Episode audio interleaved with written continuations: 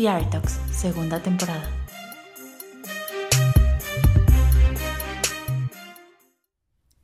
Buenos días, buenas tardes o buenas noches. Yo soy Angie Bisuet y esto es The Art Talks, el podcast del Foro Cultural Chapultepec. Una de nuestras invitadas de hoy empezó su vida laboral en el teatro y la otra en las editoriales. Pero un proyecto cambió su vida para continuar su camino juntas y hacer una hermandad teatral. Con nosotros, Fer Reina y Andy Rocha. Bueno, pues Hoy estoy súper feliz de tener a dos invitadas de lujo en este podcast. Bienvenidas Andy y Fer. ¿Cómo están, chicas? Bien, ¿y tú? Muy bien, Andy. Muy bien. Muchas gracias. Oigan, a ver, cuéntenme, si quieren primero, cuéntame, Andy, cómo te ha ido en este tiempo, eh, que ya no es encierro, pero sigue siendo pandemia, ¿cómo te has sentido? no, ya no es encierro, y qué bueno, porque la verdad es justo lo que platicamos, Fer y yo, cuando regresamos a un escenario, que fue, que fue hace ya un par de meses que regresamos y dijimos lo mucho que necesitábamos regresar. O sea, se siente, obviamente al principio regresamos pues, con mucho miedo, como creo que todo el mundo regresamos a trabajar como súper inseguros y, y como, pero también muy ansiosos. Entonces el estar de regreso fue padrísimo y fue literal, fue como recuperar una parte que habíamos perdido de nosotros. Ya nos veíamos y, y aunque estábamos haciendo otras cosas, no nos veíamos tan felices como creo que podemos estar ahorita. Hasta nos reímos que nos costó regresar a la rutina, volver a agarrar el ritmo, volver a agarrar, correr en, en un escenario, y fue, fue padrísimo. Entonces creo que, creo que ahorita, en este momento, así ahorita, estoy muy bien. Estamos muy felices de estar de regreso en un escenario que, que da muchísima vida. A pesar de todo lo que está pasando afuera, todavía es súper bonito estar ahí. Como un gran claro, creo que sí, ese es un sentimiento que nos ha pasado. Digo, por ejemplo, yo le contaba a Fer ahorita antes de que empezáramos la entrevista que nosotros seguimos como con el teatro parado y todo, y de pronto yo digo, bueno, todavía sabré cómo hacer todo el tema de recibir gente, pasarla a su butaca, ¿no? Recibir una producción, o sea, como que sí, este, esa ilusión y justo eh, el ver a todos los demás haciendo cosas siempre da un poquito de, de esperanza. Muchísimo, sí, ha sido súper bonito que nosotros regresamos y mucha gente nuestra que queremos y adoramos regresó también a la par y ha sido súper bonito ver que los teatros volvieron a abrir, que nuestra gente volvió a trabajar, que hay muchísimos proyectos que están en puerta y los que no han regresado todavía al teatro ya están en ensayos. Entonces eso es súper emocionante y súper, súper bonito. Seguro Me da muchísimo. Como, sí te cuesta un poquito regresar a la rutina, pero es como aprender a andar en bici. Sí, definitivamente, ¿no? Cuando ya aprendiste y dejas muchísimos años y de pronto dices, voy a volver a hacerlo y es como, eh, no sé si sepa, pero al final es como, o sea, el cuerpo tiene esa memoria y sabe hacerlo de nuevo, ¿no? Exacto, no te va a costar tanto. Va a ser pronto, vas a ver. Esperamos que sí. ¿Y tú, Fer, cómo estás? Pues muy bien, también eh, la pandemia la verdad es que pues sí pegó durísimo en el sentido, sobre todo a mí en lo personal, hasta en la parte de seguridad, ¿no? O sea, de saber, o sea, justo lo que decías, yo ya no sabía sí, en cuanto regresara al teatro, iba a saber hacer lo que estuve trabajando y era una cosa súper rara, em, justo de, inseguridad mía, ¿no? Como de, llevo tanto tiempo sin hacer esto que no sé qué va a pasar cuando regrese.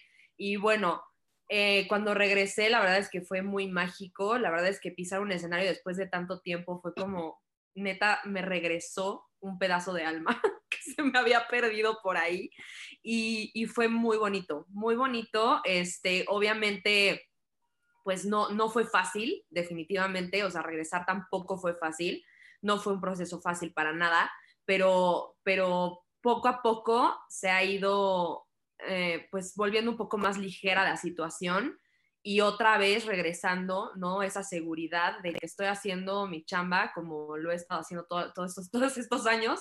Eh, y, pues muy feliz, la verdad. Ahorita que estamos en The Prom, ha sido de las experiencias más maravillosas y más enriquecedoras, al menos en lo que va de estos dos años de pandemia. Y la verdad, me siento feliz de estar otra vez en un escenario.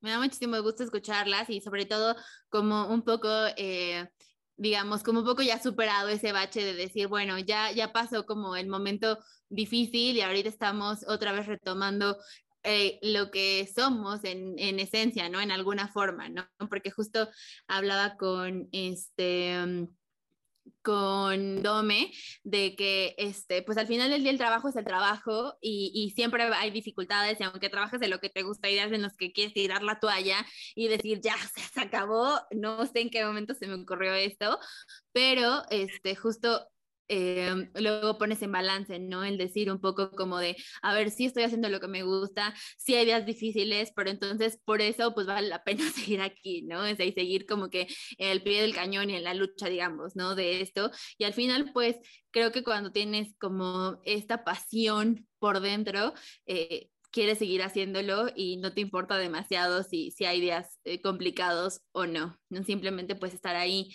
y, y, ver a la gente que uno quiere y todo, seguir ahí triunfando y haciendo pues lo mismo, ¿no? Que, que uno, que uno disfruta. Sí, justo. Totalmente. Sí. Y hay días, obviamente, creo que hagas lo que hagas, siempre va a haber días, incluyendo esto que amamos y adoramos. Hay días donde es un trabajo muy demandante, o sea, a veces creo que la gente no, no sé, a mí me da risa a veces que mis amigas me dicen, ay, pero tú trabajas en teatro, pero nunca me ven porque siempre estoy metida en el teatro. Y esa, son días que no duermes, no comes bien, comes en 15 minutos, son, aunque no hagamos nosotros veladas, es de todos modos terminar dos, tres de la mañana en alguna junta, en alguna cosa, en alguna producción. Son días de levantarte súper temprano, de estar parada más de 12 horas, de estar corriendo, solucionando y a veces descansado y creo que todos tenemos nuestros días o nuestros cinco minutos de, de, enojo y de lo que sea, pero una vez que te das cuenta de lo que estás haciendo, te regresa a ti y dices, claro, es por esto. Casi siempre cuando se abre el telón o cuando ves el ensayo, cuando escuchas los aplausos, cuando ves a la gente en el escenario, todo te regresa y te acuerdas muy bien porque estás ahí. Y es súper bonito. Claro, yo siempre he dicho que somos muy afortunados de poder hacer lo que nos gusta y lo que nos apasiona, porque cuánta gente hay que, no está haciendo lo que realmente les apasiona, ¿no? Entonces nosotros tenemos que estar súper conscientes, ¿no? Y agradecidos de que estamos aquí en el teatro haciendo de verdad lo que nos gusta. Y eso es, magia, magia pura, ¿no? Entonces siempre hay que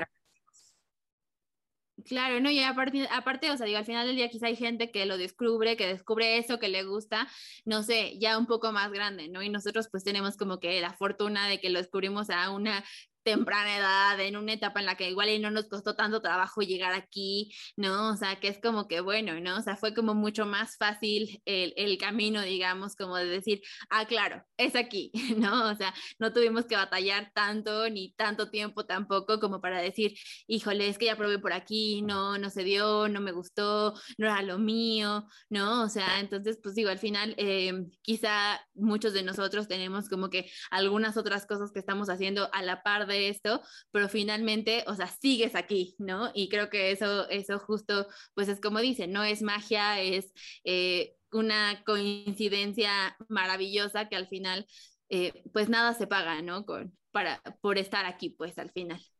Claro, porque es lo que nos mueve y lo que nos prende y es, como dicen, uno siempre vuelve a los lugares donde amó la vida. Entonces creo que por más que hagamos otras cosas, tarde o temprano vamos a seguir reencontrándonos en este mismo lugar para todo lo que nos queda en esta vida. Que así sea, por mucho, mucho tiempo más. Nos estábamos acordando de cuando estábamos ahí en, tu teatro, Angie, y de lo felices que éramos haciendo Destroyer el musical. Siempre nos y, y, de la vida que nos daba, o sea, era, era magia, ¿no? O sea, estar todos ahí, era un gran equipo, era un gran teatro, era una excelente obra. Ojalá por ahí todos lo hayan visto y si no, este, creo que por ahí está en YouTube, deberían de verlo porque sí es magia, o sea, y justo eh, eh, siempre estamos juntas, Andy y yo. ahí la vida nos ha puesto juntas en todo momento, acompañándonos y siempre sale ese tema justo, ¿no? De, de eh, o sea, siempre me preguntan, ¿cuándo fue la última vez que te sentiste así, ¿no? De feliz, de realizada en el trabajo y siempre regresamos a ese punto, ¿no? La última vez fue justo Destroyer y lo recordamos con muchísimo cariño. Con muchísimo, siempre contamos anécdotas y a todo mundo que conocemos le contamos una nueva historia y nos acordamos de estar sentadas en las escaleras afuera. O sea, ya ni me acuerdo creo que Angie vivió mucho este proceso caótico y crítico que, fue el musical en algún momento y ahorita te juro no me acuerdo de todo ese caos que vivimos y solo me puedo acordar de todas las risas, de los chistes, de lo bien que la pasábamos.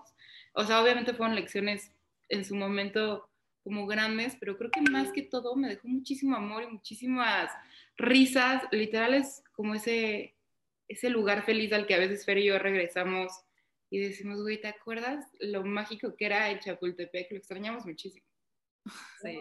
Ah, nosotros también extrañamos muchísimo tener eh, tenerlos aquí, pero aparte es como que justo en muchos podcasts hemos hablado obviamente de, de Destroyer, eh, porque hemos tenido también muchos invitados que estuvieron involucrados en Destroyer y, este, y finalmente pues también creo que o sea, es que fue como de todo, ¿no? O sea, fue, fueron muchas lecciones, ustedes crecieron, nosotros crecimos, o sea, para mí fue como que mi primer proyecto infantil, o sea, porque realmente pues teníamos aquí adolescentes, ¿no? O sea, niños que de pronto era como de, ¿cómo le vas a hacer para controlar esto, ¿no? O sea, y al final, pues sí, ¿no? O sea, todo, porque aparte era una producción que tenía un mensaje, ¿no? O sea, tenía este, no nada más era como que eh, el musical como tal, con chavos, con canciones X que fueran pegajosas, o sea, realmente tenía un mensaje, realmente los niños venían y aprendían algo y se iban como que con, ese, con esa semillita, ¿no? Plantada, que también creo que es súper importante porque finalmente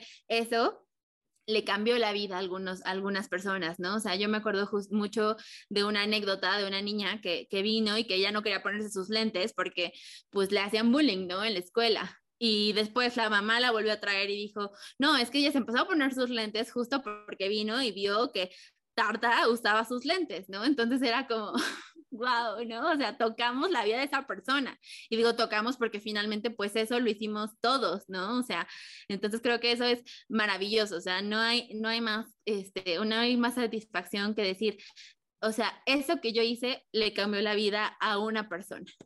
Justo, que creo que era lo más bonito de, de todo. Y era un equipo padrísimo, era una familia impresionante. O sea, creo que justamente ese equipo fue parte de lo que hizo que fuera una obra tan mágica era un equipo increíble que funcionaba atrás, o sea, claro, el mensaje y las canciones, que también tenían un gran equipo atrás, pero para que todo funcionara era, era una gran familia y eso lo hacía tan, tan mágico. Justo el otro día, Fer y yo estábamos platicando de cuál era la obra que nos había cambiado la vida, o sea, la primera obra que nos había hecho pensar que queríamos hacer teatro, ¿no?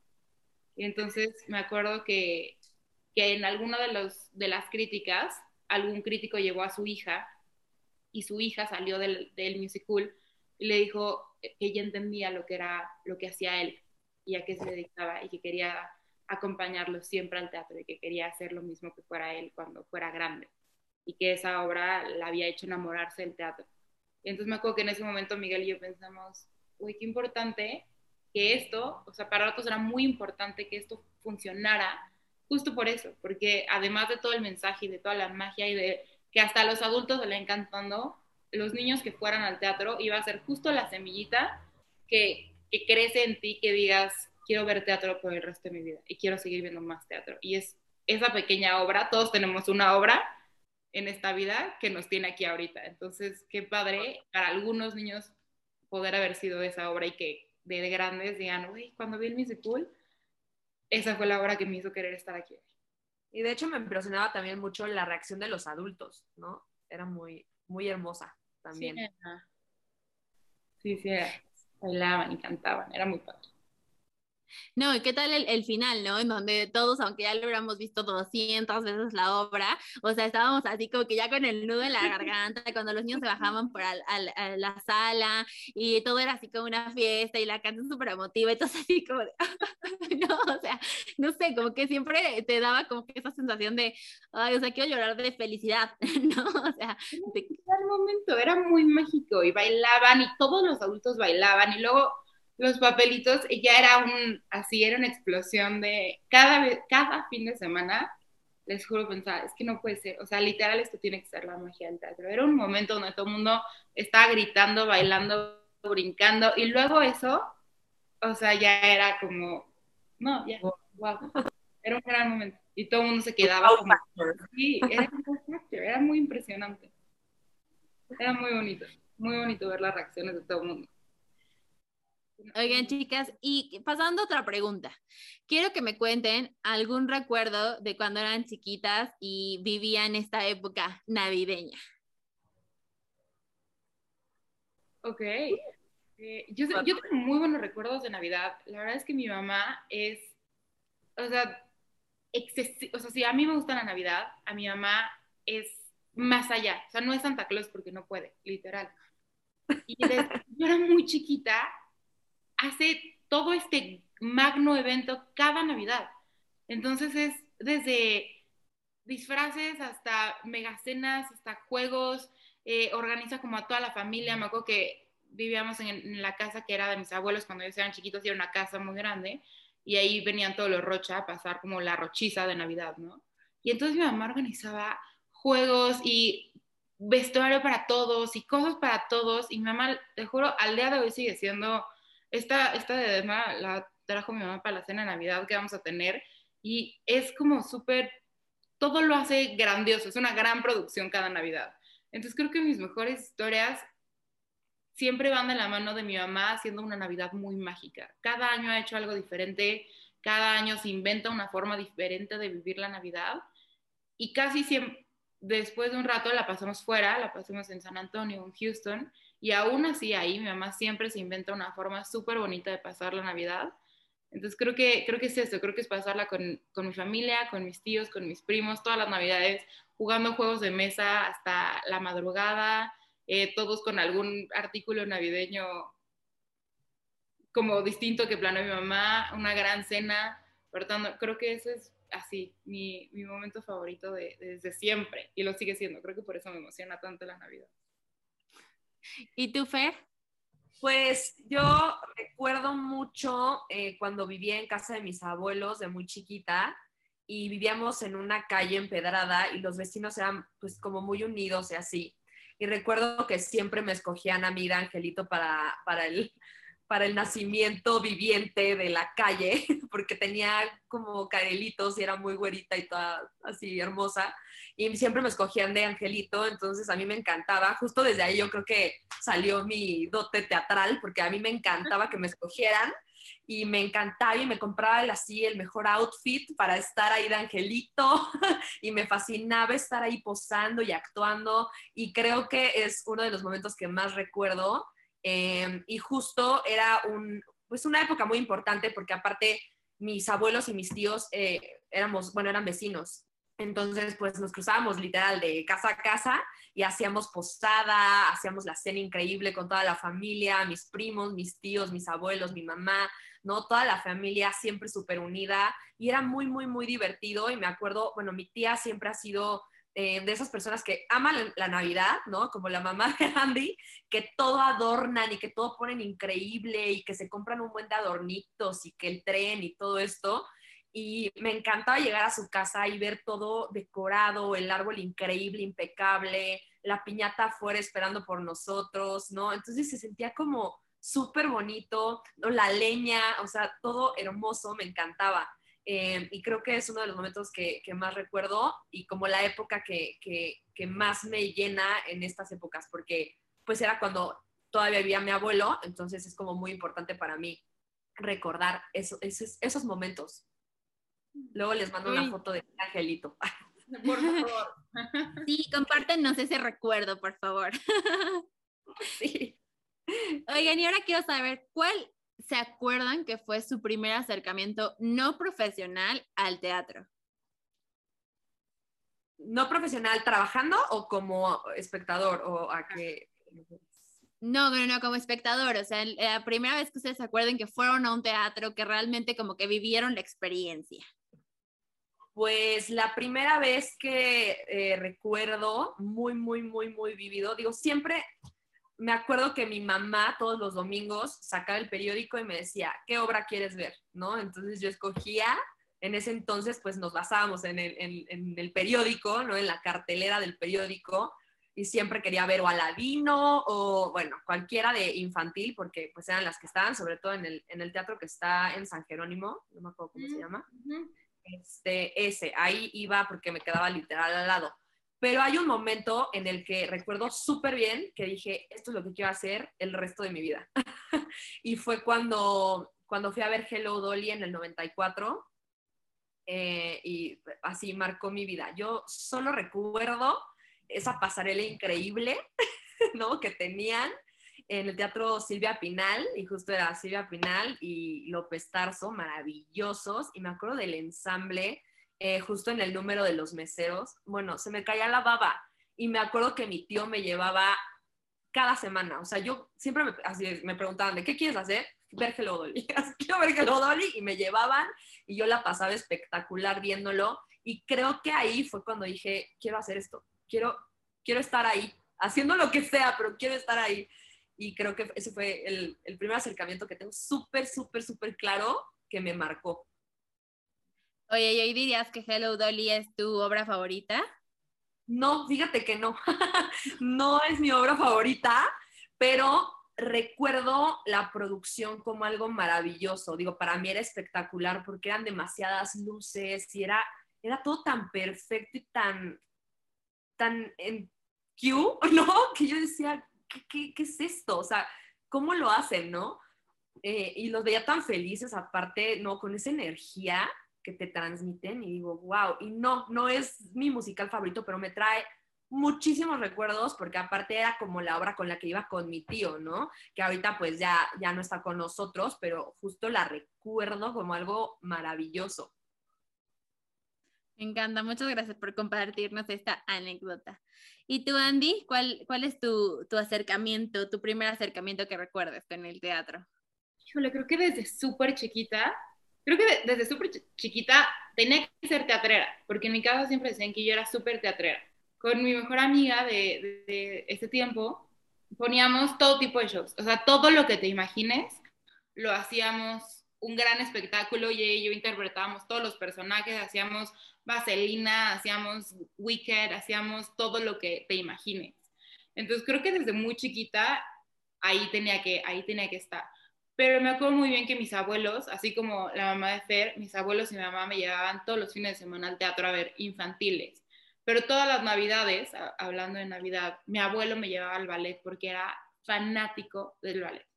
Y entonces me acuerdo que un día fuimos a ver el Cascanueces en el Auditorio Nacional y yo tenía como tres, cuatro, yo creo. Tengo ahí una foto de muy emocionada, vestida con una capa roja, yendo a ver el Cascanueces y me acuerdo de haberla visto y haber pensado que quería ser Clara, que quería vivir para toda la vida en un escenario.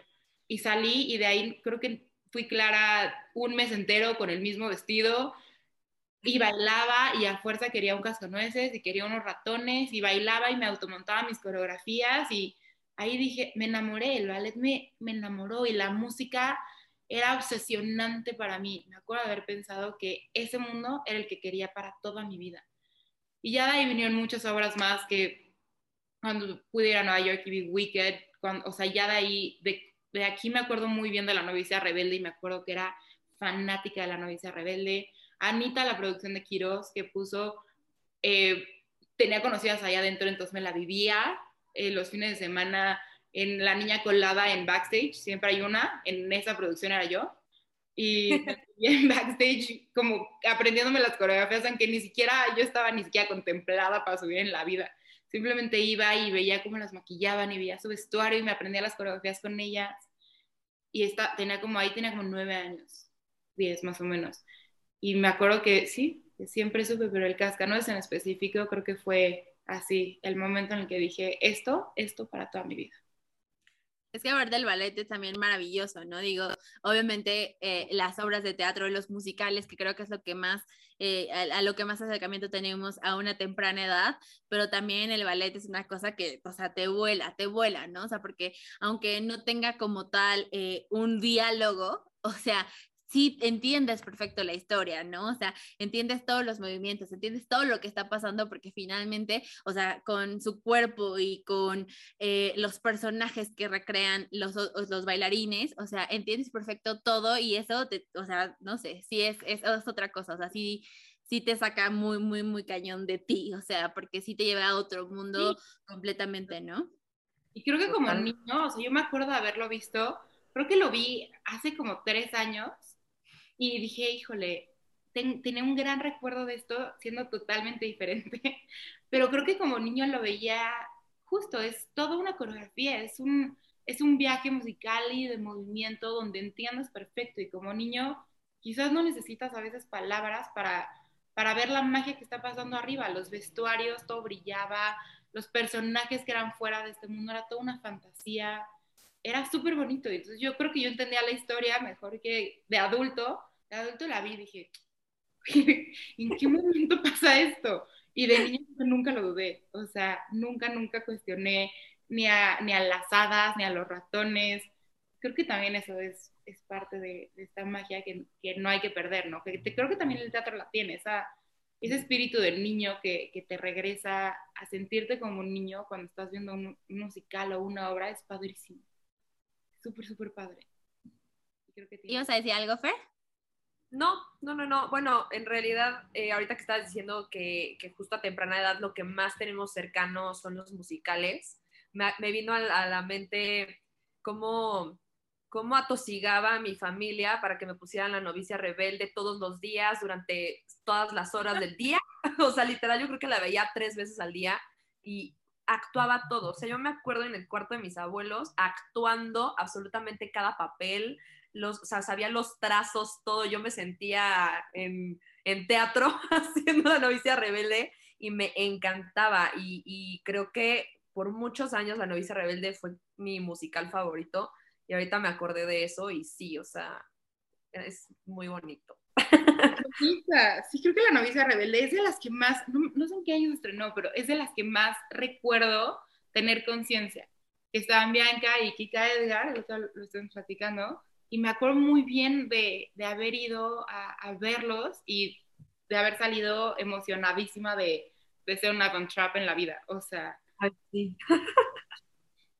creo que todavía a veces lo somos. El otro día Fer y yo andamos ahí por ahí cantando con el elenco de The Prom, este, como la familia Von Trap. Con, con la Sophie. Sigo enamorada de Mario Sepúlveda en el papel. Ay, no, qué padre, qué padre, porque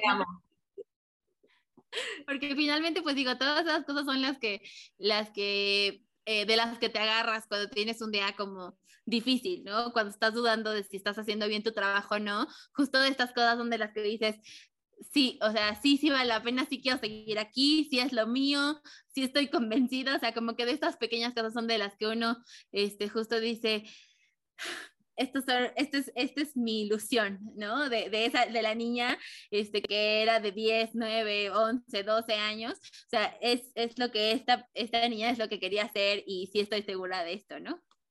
Sí. Totalmente. Digo, acabé en el área técnica, bueno, básicamente producción técnica, este, porque de verdad me enamoré de esta parte también, pero en realidad yo estudié muchos años comedia musical y mi idea en la vida era ser actriz y cantante de comedia musical. ¿No? O sea, muchas, muchos años lo pensé, me encantaba, pero ya en la carrera dije, no, lo mío es la producción, me fascina. Y cambié como de, de, de bando, pero al final mi niña interior está saltando de felicidad porque está haciendo lo que quiere, lo que siempre quiso, este, en el lugar que más ama. Definitivamente. No, y aparte, digo, al final del día creo que también esa es la magia y por eso también nosotros como que pensamos hacer este proyecto, porque a veces la gente llega al teatro y dice, ay, no sé, porque el boleto cuesta X cantidad de dinero, ¿no? O sea, pues, si nada más hay tres actores, ¿no? Claro, pero todo lo que hay detrás, desde la persona que escribió esa obra, la que hizo la música, quien puso la coreografía, el director de escena, el que pone las luces, la iluminación, los, los de tramoya, el utilero, o sea, toda esa gente no la ves, pero finalmente sí existe, sí existió y, va a seguir existiendo en otros proyectos, ¿no? Entonces, justo este, eso es también lo que, lo que me gusta también aquí exponer, digamos, en Theater Talks, que finalmente, este, pues habemos muchas más personas en el teatro de las que a veces hay en el escenario, ¿no? O sea, que igual y ahí puedes ver 50, pero atrás hay 200, ¿no? O sea, que están haciendo que esa obra suceda. Y creo que también esa es parte de hacer esta magia que, pues que nos gusta, ¿no? Y que nos llena de pasión y nos llena de amor y nos llena de orgullo, puedes decir que, que estamos aquí, que pertenecemos a esto. claro, que cada parte es, ajá, justo, cada partecita del teatro, cada, cada persona que participa y cada engrane de ese gran reloj llamado teatro es súper importante y si uno no está, lo demás no funciona, ¿no? Entonces, somos un todo y eso es bien importante. Sí, justo el otro día en una conferencia que di me preguntaban que, que, cuál sería mi consejo para alguien que quiere trabajar en teatro o empezar. Y literal mi respuesta fue que sepas trabajar en equipo. en el teatro no existe tal cosa como el individualismo.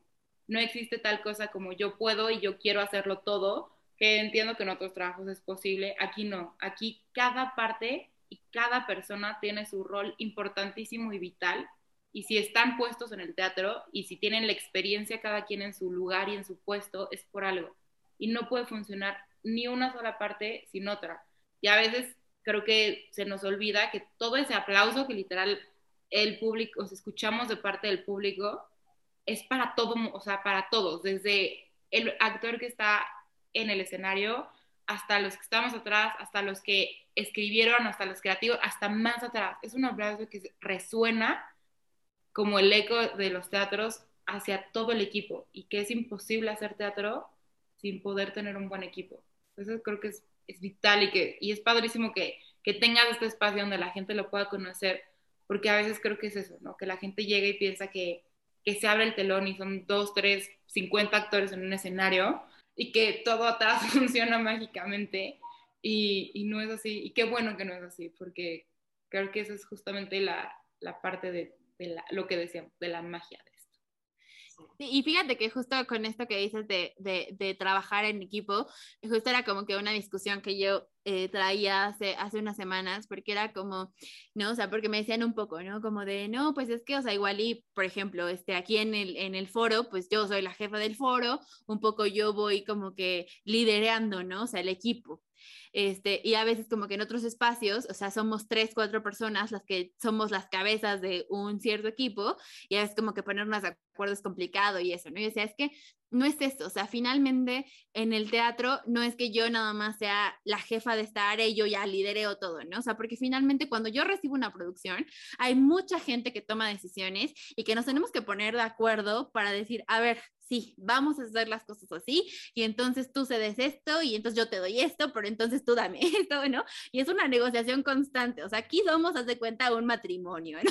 O sea, aquí vamos, este, dando y recibiendo y, este, negociando todo el tiempo sobre, sobre la marcha, ¿no? Pero finalmente, o sea, ¿qué es lo que tiene que pasar? Aunque todos tengamos un ego y todos digamos, no, yo soy, este, la mejor stage manager, el mejor director de escena, este, el mejor escenógrafo, lo que sea, todos sabemos que si no le bajas a tu rollo y no te aterrizas en, tu una, en una realidad, no van a suceder las cosas, ¿no? O sea, que esto es mucho más grande que tú y que tus intereses y que tu individualidad o como lo quieras ver, ¿no? O sea, este, tú estás trabajando en pro de un proyecto que si tú mismo le pones el pie, tú no vas a brillar, ni va a brillar ni, nadie más, ¿no? Entonces, finalmente, pues también es, un, es, es, el hecho de decir, ok, bueno, pues sí, yo me creo así o yo soy X, pero finalmente tengo que ceder varias cosas para que yo este, brille, ¿no? Ante los demás y yo diga, claro,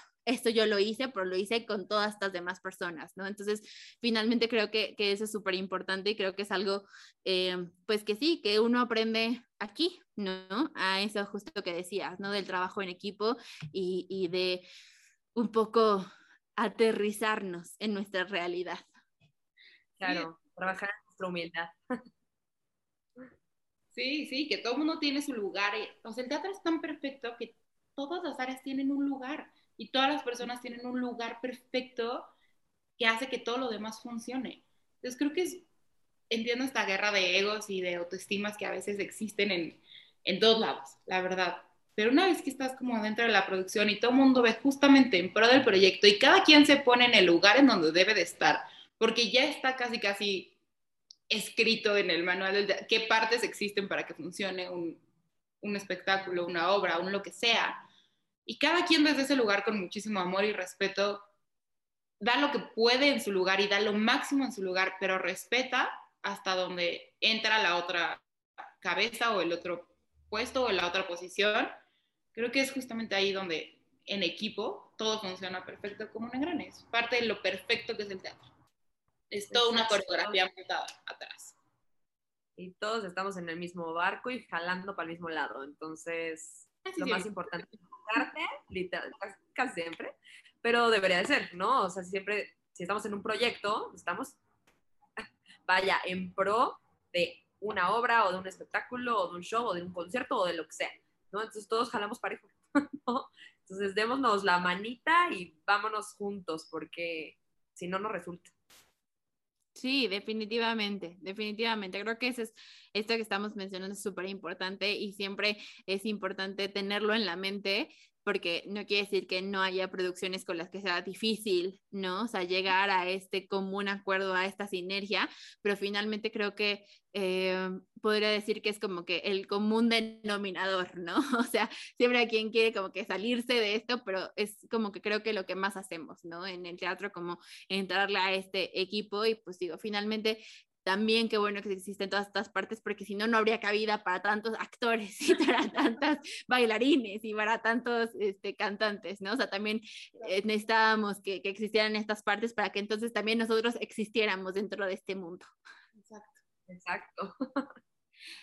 Oye, Andy, y estaba viendo que tú entonces empezaste tu vida laboral en las editoriales. Cuéntame un poco de, de esto, o sea, ¿cómo fue? ¿Por qué llegaste ahí? Yo estaba muy segura que yo iba a ser editora de moda. Tenía una vecina cuando era chiquita que era editora de moda. Y entonces todas las mañanas que yo me iba a la escuela, la veía salir, y no es broma, The Devil Wears Prada es poco. O sea, salía todos los días en mega outfits, vestida impresionante. A las 5 de la mañana que yo me iba, ella se iba también a trabajar. Y entonces todos los días la veía, y entonces me acuerdo que yo siempre le decía a mi mamá, es que mamá, de grande quiero ser como ella. Y entonces cuando fui grande, y tenía que tomar una decisión. Siempre me ha gustado escribir y siempre he sido muy creativa y siempre me ha gustado el teatro y siempre me ha gustado el cine y la tele. Entonces sabía que por ahí tenía que ser. Pero tenía como esta espinita que dije, es que yo quiero ser como ella de grande. Y entonces me acuerdo que en algún día fui con ella y le pregunté, ¿qué haces? O sea, ¿qué haces de tu vida? Y entonces me dijo, soy editora, creo que en ese momento era editora de EO, una cosa por el estilo. Y entonces dije, ah, perfecto. ¿Qué tengo que hacer para ser editora de EO? Entonces me dijo, no, puedes estudiar o letras o periodismo. Y yo, perfecto, voy a estudiar periodismo. Y durante mucho tiempo yo era la única rara que a los 15 años ya sabía que iba a estudiar. Y nadie me podía cambiar de opinión. Yo sabía que iba a estudiar periodismo, costara lo que costara.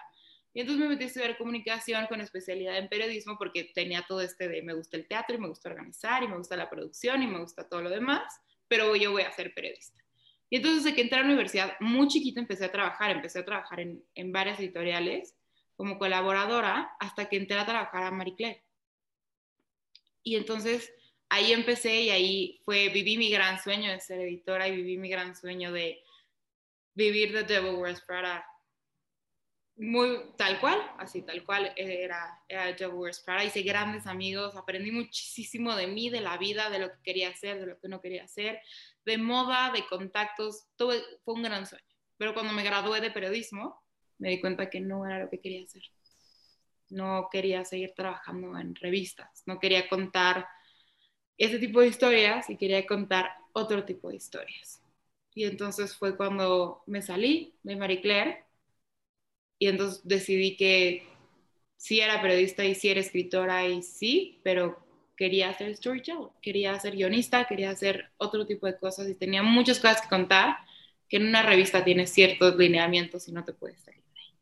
Entonces, así fue como me salí de la revista y así como me salí, empezaron a llegar otros proyectos encaminados hacia ser guionista. Cuando me salí no estaba tan segura de qué quería hacer y poco a poco se fueron presentando opciones, oportunidades, maestros que me enseñaron a escribir guiones, que me llevaron por el escribir, por el contar historias y ya, así me fui encaminada a un lugar que me hacía mucho más feliz, con mucho más libertad y mucho más bonito desde donde yo quería escribir. Padrísimo. Qué bueno, qué bueno, porque finalmente justo es eso, ¿no? A veces empiezas en un lugar en donde tú crees que es ahí y justo vas transicionando y aparte yo también creo que uno va cambiando, ¿no? O sea, uno va cambiando en la vida. Igual y cuando tenías cinco años dijiste, ay, no, a mí no me gustan las enchiladas, pero tienes 20 y un día pruebas enchiladas y dices, ay, me encantan las enchiladas y es tu platillo favorito, ¿no? O sea, un poco así es con, es en la vida, o sea, uno va evolucionando, uno va cambiando, uno va, este, incluso evolucionando en su pensamiento también, ¿no? O sea, entonces, finalmente la vida cambia, uno cambia y está bien también, ¿no? Porque justo creo que a veces también está este estigma de decir, es que tú siempre dijiste que a ti no te gustaba y entonces es como, pues sí, pero lo dije eh, cuando tenía cinco, ya a los 30, pues ya pasaron 15 años de un montón de cosas que me hicieron ya darme cuenta que sí quería, ¿no? Y está bien y no pasa nada. Pues al final la vida es, es un cambio constante y es una evolución constante también, ¿no? Claro, y así, o sea, obviamente es una evolución constante, pero además creo que, que no hay camino equivocado y creo que donde estuvimos y lo que pensábamos en ese momento es parte de lo que nos tenía que formar para hacer hoy. Estoy segura que si yo no hubiera decidido entrar a Marie Claire en ese momento, hubiera sido, no sé, no hubiera aprendido lo que aprendí en ese momento y Marie Claire me dio las herramientas para ahorita, producía ahí muchas cosas, entonces me dio las herramientas para ahorita poder tener nociones de producción que he podido aplicar en, en, algunos de los proyectos, tener nociones de escritura, tener contactos, tener muchísimas cosas que a veces pensaríamos, es que me equivoqué al tomar esa decisión. Y nunca te equivocaste, simplemente era como ese escalón que tenías que tomar y ese, esa puerta por donde tenías que pasar que te iba a enseñar y te iba a preparar para llevarte al lugar en donde estás hoy. Y todo lo que estás viendo hoy, igual, te está preparando para donde vas a llegar después. Entonces, creo que no hay no hay un error, simplemente es una evolución y es un lugar en donde tenemos que pasar, sí o sí. sí, definitivamente. Oye, Fer, ¿y tú has estado trabajando en grandes producciones de grandes musicales, no nada más a nivel nacional, sino a nivel internacional? Primero, trabajar en los musicales ha sido como eh, una coincidencia o cómo es que llegaste ahí y luego cómo es trabajarlos en un, a nivel internacional, o sea, cómo es que llegas a España a hacer este, una obra de teatro, o sea, cuéntame un poco de, de esto. Pues mira, em, igual yo, yo empecé de hecho en cine, ¿no? Yo empecé siendo asistente de producción en cine y publicidad y me gustaba mucho ese rol, sin embargo, toda mi vida pensé que quería hacer teatro, ¿no? De hecho, por eso estudié comunicación y justo estudié en Libero porque tenían subsistema en teatro. Entonces, mi idea siempre fue como especializarme en teatro para poder llegar a hacer teatro, ¿no? Este, por cuestiones de la vida empecé como en cine y me llevo a publicidad, que la verdad agradezco porque aprendí muchísimo. Eh, y tuve la oportunidad de entrar pues a teatro, bueno, en realidad ópera en el CNA y ahí me encaminé un poquito más a lo que yo quería, ¿no? Em, yo en realidad de los puestos de teatro no tenía ni idea, ¿no? Porque en realidad en, el, en, el, en la Ibero sí tenemos el subsistema de teatro, pero es como muy, em, o sea, son muy poquitas clases, ¿no? Entonces te dan dirección, te dan producción, te dan un poquito de, de, todo, pero no te explican bien cómo es el rol, ¿no? Entonces yo en realidad eh, me quería acercar al mundo del teatro, pero no sabía ni por dónde, ¿no? Entonces, cuando dejé de trabajar en el CNA, eh, dije, bendito Dios, voy a dedicarme a teatro, voy a ver cómo le voy a hacer, voy a investigar por dónde me voy a meter aquí, porque era lo que quería. Y justo, eh, ya sabes, de estos pop-ups de, de, Facebook, me apareció una escuela en Coyoacán que se llama Recrea Teatro y estaba dando un curso de stage management con Mónica Bravo, maestraza. Eh, si me estás viendo, te amo. Em, y decidí tomarlo. Obviamente, eh, investigué un poquito qué era stage management, ¿no? Como que me metí. Vi que el rol era muy parecido, no igual, pero era bastante encaminado a lo que venía haciendo en cine, ¿no? Asistente de producción y como pues literal mover todas las piezas y estar coordinando toda la parte de, de atrás y dije, perfecto, creo que lo puedo hacer, quiero aprender y, y, me latió muchísimo lo que, lo que investigué y tomé este curso, ¿no? Entonces, no fue una casualidad, creo que fue un gran golpe de suerte, ¿no? El haber caído con Mónica Bravo, que aparte es maravillosa, ¿no? O sea, para mí de las mejores stage managers de México y y ahora productora, ¿no? Este, porque bueno, se dedica a todo y es increíble y, creo que fue un gran golpe de suerte haber podido aprender de ella, ¿no? Em, pasados los meses, ¿no? Después de que tomé este curso, eh, la directora de la escuela me dijo, oye, necesitan un asistente de stage management para Annie, em, ¿por qué no te postulas? Y dije, en este segundo, ¿no? Me dijo, llámale a Mónica eh, y dile que te interesa. Entonces le escribí, le dije, Moni, o sea, no sé qué tengo que hacer, pero quiero estar ahí. Y me citó al día siguiente y pues terminé siendo asistente de, de stage management de Toño Romero también maestrazo. Y bueno, o sea, nada más con los nombres que te estoy diciendo, sabes el, aprendizaje que he tenido, ¿no? Este, me siento súper afortunada de haber caído ahí con los mejores maestros que he podido tener en la vida.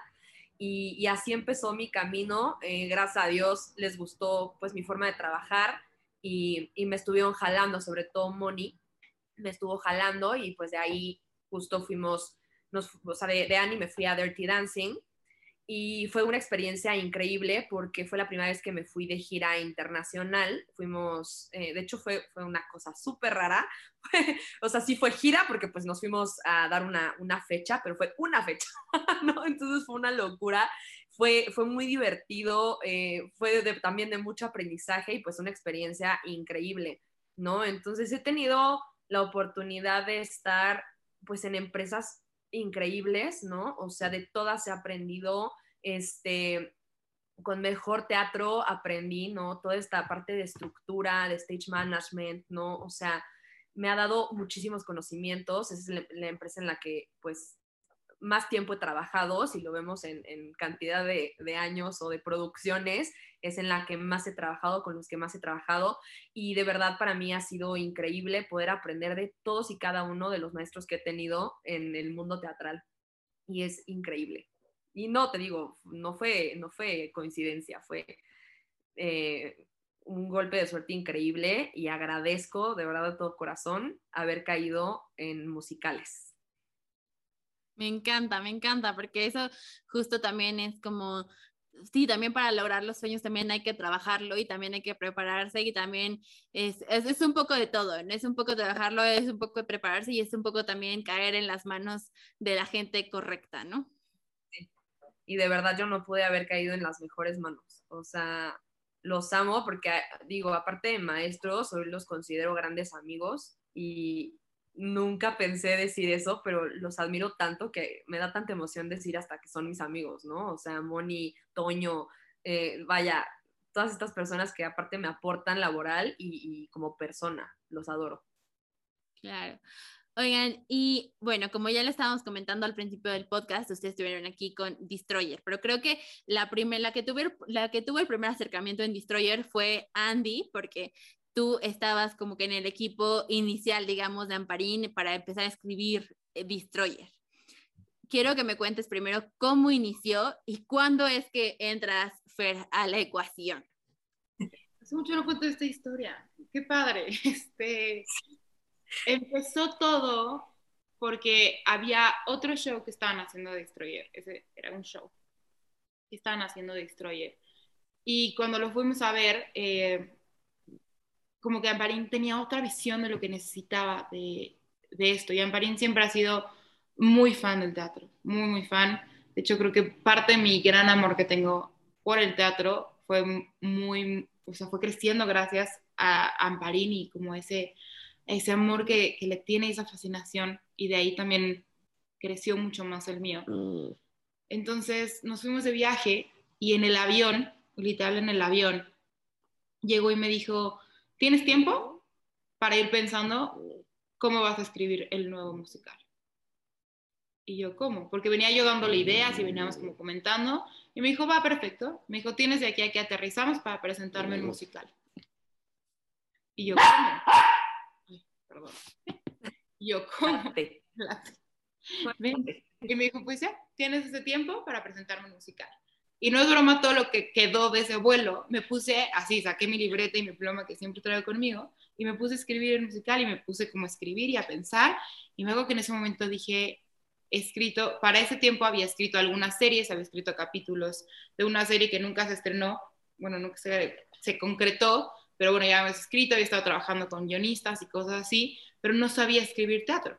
Entonces dije, bueno, yo voy a escribir la historia y luego veo cómo, cómo lo resuelvo. Eso hago bastante en mi vida y funciona muy bien. Me aviento y ya después veo cómo, cómo resuelvo lo que tengo que hacer. Entonces me puse a escribir la historia, se la conté y me dijo, me encanta. ¿Cuándo me puedes tener el primer, o sea, el primer acercamiento de esto? Y yo, no, pues, no sé, todo ese viaje me puse, escribí en las noches ideas y cómo quería las cosas y qué quería de canciones. Y entonces yo conozco a Miguel de la universidad, nos hicimos mejores amigos el primer día, porque estaba hablando de Wicked, Miguel. Y entonces me volteé a comentar con él de Wicked. Y así nos hicimos mejores amigos. Shh, quiet, ven. Y entonces regresé ya con todas mis ideas y... Ven, no hagas ruido. Regresé con todas mis ideas y le marco a Miguel y le digo, oye, a ver, solo hay una persona en este mundo que me puede explicar cómo, cómo fregados escribe un libreto. Le dije, entonces necesito que nos veamos para un café, te amo, te adoro, y que me expliques y que me traigas todos los libros que tengas al respecto, porque me voy a aventar tu biblioteca entera de cómo escribir esto. Y entonces llegó, le conté el proyecto, y en, no es broma, media hora, Miguel estaba enamorado del proyecto. Y entonces lo que empezó como Miguel iba a ser mi tutor, literal, a la media hora le dije, no, le dije, güey, creo que tú tienes que escribir esto conmigo y vamos a ser un gran equipo. Y entonces en esa, esa pequeña reunión terminamos como de concluir la escaleta, terminamos un poco el storyboard, llegamos al día siguiente a junta, lo presentamos, nos dijo, nos encanta. Obviamente de ese primer draft, si lo vieran, a lo que terminó siendo, evidentemente es otra cosa por completo. Pero era un buen inicio de idea. La idea principal siempre estuvo ahí. Y Tarta, no siempre se llamó Tarta, pero siempre estuvo ahí, siempre fue como el principal, como alrededor de ella giraba la historia, quiet. Y entonces, creo que eso, así fue como surgió, literal, en un, en un viaje, en un vuelo, con una confianza ciegas de Amparín y con una gran historia que contar. Y creo que eso, eso fue como lo más importante y lo que nos llevó ahí. Y ya después de ahí, bueno, pasaron muchas cosas para que Fer tuviera que entrar a la ecuación y bendito sea Dios que entró Fer.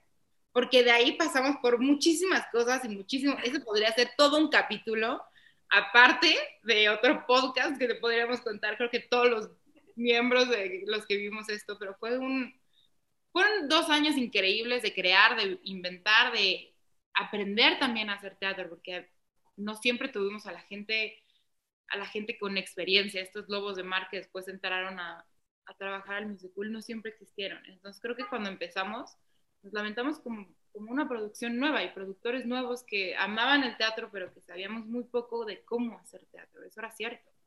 Entonces creo que cometimos muchos errores que, que varios productores que se avientan así, no sé si varios, pero novatos se pueden cometer. Entonces, Después de varios errores, llegó el punto en donde dijimos, tenemos que terminar de armar este equipo con estos tres, cuatro puestos que faltan, porque ya teníamos a gente maravillosa de este lado, teníamos a Jerry Samaniego, teníamos a Emilio, teníamos a Eric, teníamos a gente espectacular, a Quecho, a Pablo, que es, un genio, teníamos a José Ignacio con, música, teníamos gente increíble, pero nos faltaban en específico un par de puestos de los que estábamos cogiendo y que por obra de arte nos trajeron a los mejores que existen. Bueno, no fue obra de arte, fue destino y tenía que ser y no fue casualidad. Y entonces entraron Agustín León, Fer, Reina y Sandra Olivares. Benditos. Benditos, porque eran, o sea, literal, de los tres puestos que nos faltaban, nos trajeron a los mejores que nos podían haber traído en la vida. Que además se convirtieron en lo que decía Fer, en grandes maestros, nos enseñaron muchísimo, eh, nos gusta decirles muchas veces que salvaron el barco, porque, o bueno, más bien lo terminaron como de levantar junto con todos nosotros, porque desde el día uno que entraron se sumaron al equipo, no sabían ni lo que estaban haciendo, pero ahí estaban resolviendo y remando junto con nosotros, y además se convirtieron en grandes maestros y grandes amigos, que, que Fer tiene razón, es un gran honor a veces poder voltear y decir qué increíble que estos seres humanos que son de lo mejor que tiene la industria y este planeta, son mis amigos. Entonces ahí es cuando entró Ferreina, ya cuando todo está prendido, encendido, vibrando, sonando, pero que nos faltaban esas últimas tuerquitas para que saliera y que sucediera y entraron a hacer magia en dos semanas, porque realmente tenían dos semanas, resolvieron todo lo que nos faltaba. Cierto. Para poder estrenar así, para que el viernes pudiéramos estrenar a prensa. Y fue, fue una cosa, todavía a veces me acuerdo y a veces lo comentamos, fue muy mágico verlos verlos transformar, o sea, ya era lo único que nos faltaba, pero vaya que nos faltaba y vaya que hizo la diferencia y siempre voy a estar muy agradecida porque entraron al proyecto y porque además, neta, se formó un gran equipo, entonces fue muy bonito. Pero bueno, creo que esa fue la historia. Y ahora, retomando de ahí, cuéntanos tu parte. Mi parte. Pues justo yo estaba en desmontaje de vaselina. Recuerdo que el último día de desmontaje me habla Agustín León, bendito, bendito ser humano eh, teatrero al que amo. Me habló y me dijo, oye Fer, está este proyecto, Destroyer, em, literal sería entrar mañana. Y le dije, ok, em, eh, perfecto porque yo acabo hoy el desmontaje de Vaselina, entonces me quedaba perfecto, ¿no? Cerrar con uno y empezar con otro proyecto. Eh, y me dijo, ok, lo único que sí es que no serías stage manager. Y yo dije, ok, ¿qué puesto quieres que desempeñe? Me dijo asistente de producción. Y yo, así, ¿no? Chueca, porque no sabía ni qué diablos. Era la primera vez que se me ofrecía ese puesto y la verdad es que pues nunca lo había hecho, ¿no? Entonces yo sí fui súper sincera con Agustín, le dije, nunca he hecho ese puesto en mi vida, ¿no? O sea, em, siempre he sido stage manager en teatro, le dije, he sido asistente de producción en cine, pero bueno, si, si me estás llamando es porque confías en mí y, y, si estoy de tu mano, me agarro fuerte y pues vámonos, ¿no? Y le dije, va, yo me presento mañana en donde me digas y adelante. Este, ahora sí que apliqué la que me dice Mónica Bravo, ¿no? De si tienes miedo, hazlo con miedo. Yo me agarré de la mano a Agustín y dije, vámonos, aprenderte muchísimo. Y recuerdo eh, que, bueno, yo nunca había hecho un musical ni absolutamente nada infantil. Digo, Annie, pero, pero lo veía como más, ¿no? Un musical familiar. Algo así ya específico para infantil nunca había hecho. Y la verdad, soy súper honesta, eso siempre se lo cuento a Andy, cuando me dijeron Destroyer, dije, ay, bueno, pues ha de ser, no sé, botargas, no sé, o sea, mi cabeza nunca dimensionó el monstruo que era Destroyer el musical. Y dije, perfecto, pues vamos a ver, vamos a aprender. O sea, yo dije, adelante, ¿no? Llegué, yo muy puesta, recuerdo perfecto que pues veo a Agustín, me empecé a explicar un poco del proyecto porque él ya tenía un poco de, de información, nos sentamos en sala, ya tenía su mesa puesta de producción recuerdo que yo me puse a trabajar en la computadora, llegamos muy temprano, me acuerdo que eran las 8 de la mañana, ¿no? Que era la hora en la que entraban, muy temprano ahí estábamos viendo y resolviendo cosas, ya en cuestión como de producción, y me acuerdo que me dice Agustín, ay, ahorita van a, encender luces y vamos a ver cosas del escenario, ah, perfecto, yo seguía en mi computadora, y recuerdo que yo en la computadora sentí un flashazo de luz, volteo y me quedé así, o sea, se me cayó la cara. Dije, ¿En dónde estoy? ¿En dónde? ¿En dónde estoy? ¿Qué diablos? O sea, ¿qué es esto? Me acuerdo perfectamente volteado y dije, ¿qué es esto? Es un monstruo. O sea, esta escenografía está pasada. O sea, está increíble. Este, y eh, como que me quedé así en helada y quería ver más. Y yo, ¿cómo se mueve todo? ¿Qué está, qué está pasando? Así, no, mi, mi, ser de stage manager dijo, quiero subirme al escenario. no, yo dije, quiero ver qué hay ahí me acuerdo que nos subimos al escenario, empezamos a ver, yo vi así 800 mil LEDs y dije, qué maravilla, o sea, quería abrazar todo. Em, dije, wow, esto va a ser un proyectazo, un proyectazo, ¿no? Em, y ahí fue cuando me enamoré del proyecto. Recuerdo que con ese flashazo de luz en mi cara y, y que lo volteé a ver, me enamoré, me enamoré. O sea, ni siquiera había visto un ensayo, no había visto absolutamente nada del proyecto y recuerdo que solo de ver la escenografía me enamoré de lo que estaba viendo. Ya después, obviamente, pues ya nos tocaron pues los ensayos, ver a los niños, que aparte están maravillosos, todo el ensamble era brutal, eh, no sé, mis, o sea, Miscala, Nuevo Procopio, estos personajes maravillosos, entrañables, o sea, cuando vi los ensayos dije, qué joya, qué maravilla, esto es un gran musical y, y va a tocar muchísimas vidas y ahí fue cuando me enamoré y la verdad es que fue una experiencia súper padre, porque yo venía haciendo eh, stage management durante pues ya eran creo que cinco años los que llevaba como una tras otra, tras otra en el mismo puesto. Y asistencia de producción me encantó, ¿no? Porque fue otra parte de la producción, ¿no? Que, que obviamente nunca había hecho, pero que tenía noción y fue una gran experiencia y recuerdo haberlo disfrutado muchísimo. También fue como un momento de pausa, o sea, siento que estuvo bien porque también fue un momento de pausa de tanto estrés que había vivido, ¿no? De stage, porque ser stage pues es bastante estresante, ¿no? O sea, en, cuestión eh, demandante, estrés al por mayor, ¿no? Como estar cuidando todos los detalles, siempre en friega, y como que ser asistente de producción me calmó muchísimo, ¿no? Y, y hice un gran trabajo, aprendí muchísimo, aparte Agustín León es maravilloso, o sea, híjole, también en esa parte de producción me tocó al mejor, el mejor maestro. O sea, te digo que he caído en las mejores manos y estoy súper agradecida.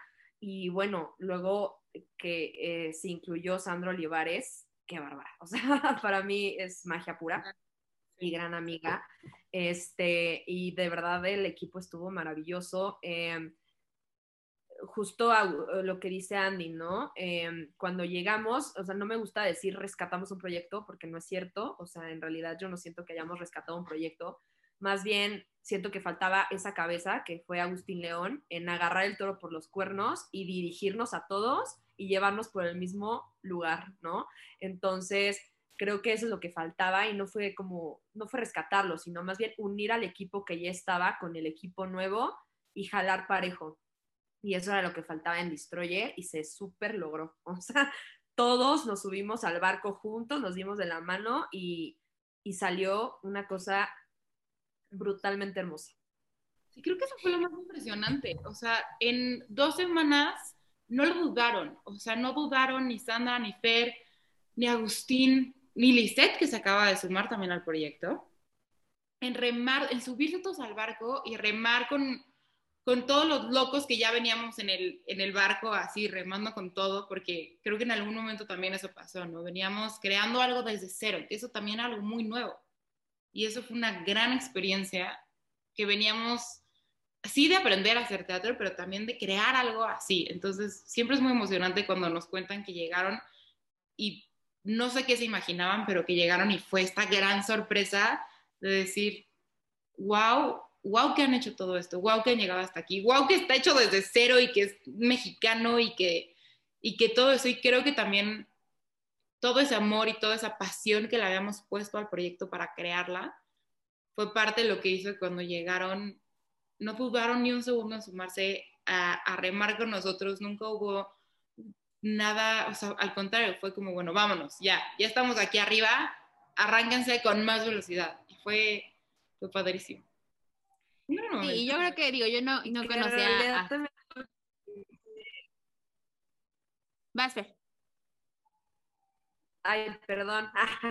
no, lo que dice Andy es, es que pues ellos estaban como muy embotados, ¿no? O sea, ellos estaban como en tanto caos, tanto estrés, tanto todo, que igual y lo que, lo, lo que necesitaban y lo que hicimos nosotros fue llegar con mente fresca y solamente abrirles un poco los ojos también, como de esto es posible, solo hay que hacerlo así, ¿no? Entonces Agus ahí sí fue mágico porque les abrió los ojos en muchos sentidos y fue muy, muy padre, ¿no? También quitarles ese chip que traían de caos a cambiarlo a todo es posible. Todo es posible haciéndolo bajo esta línea y es, es muy lindo. Sí, no, y justo porque digo, al final, este, yo lo, yo agarré esto como a la mitad, ¿no? Este, justo cuando llegó aquí al teatro, que yo decía, híjole, o sea, como que de pronto no veía que, que pasara nada, como que de pronto era como que todo íbamos como lento, lento, lento, ¿no?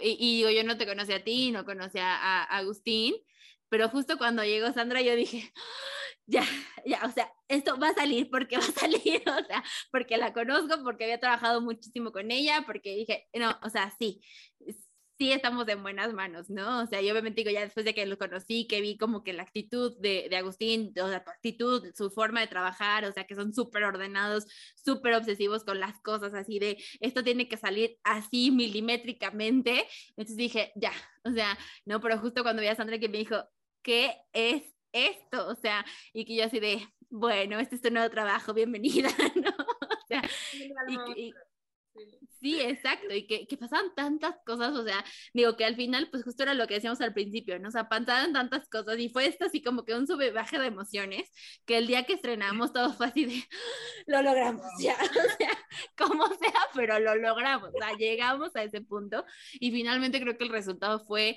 maravilloso, ¿no? O sea, fue o sea, no sé, extra, extraordinario. O sea, creo que pocas veces he visto una producción tan cañona como la que fue la de la del musical, ¿no? O sea, porque era justo eso, ¿no? Que dice Fer, o sea, todo prendía, los vestuarios, pero, o sea, la historia, no, no, no, no, no, o sea, de verdad, impresionante, impresionante. Sí, sí, fue algo padrísimo. O sea, creo que al final se convirtió en...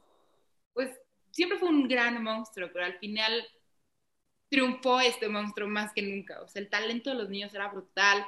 Al día de hoy, literal, el otro día fui a una reunión y estaban bailando, no naciste para encajar, adultos, o sea, gente de mi edad y yo, el otro día en Camerinos, donde pronto también le estaban bailando, entonces son como esas pequeñas cositas que ahí ves como esos destellos de, de todo eso que creamos, que, que sigue trascendiendo y que toda esa gente y todo lo, toda la gente que estuvo involucrada, que fueron muchísimas personas a lo largo del proceso, pero que ahí sigue, ¿sabes? Que ahí sigue viviendo y que ahí sigue destellando de repente. Entonces es súper bonito, súper bonito recordarlo y ver que por ahí sigue vivo. Yo me acuerdo perfecto, porque Ay, pero justo cuando estaba haciendo Destroyer, también hice stage management en A los 13, estuve sufriendo, y me acuerdo ver al elenco de A los 13 bailando en los camerinos Destroyer el musical, y dije, wow, esto está muy loco, qué padre pero lo, amaban, o sea, iban cada fin de semana y eran felices. Sí, es verdad, era nuestro público cautivo, definitivamente. Oigan, y cuéntenme un momento difícil y un momento que fue un diferenciador en el proyecto el momento más difícil del que se acuerde, quizá cada una tiene el momento más difícil, digamos, desde su trinchera, pero un momento en el que ustedes sintieron que eso fue un diferenciador en, el proyecto como tal o en el proyecto, pero también en sus vidas. ¿Quién quiere empezar? Si quieres, Fer. Yo, en Destroyer, ¿te refieres? Sí. Específicamente.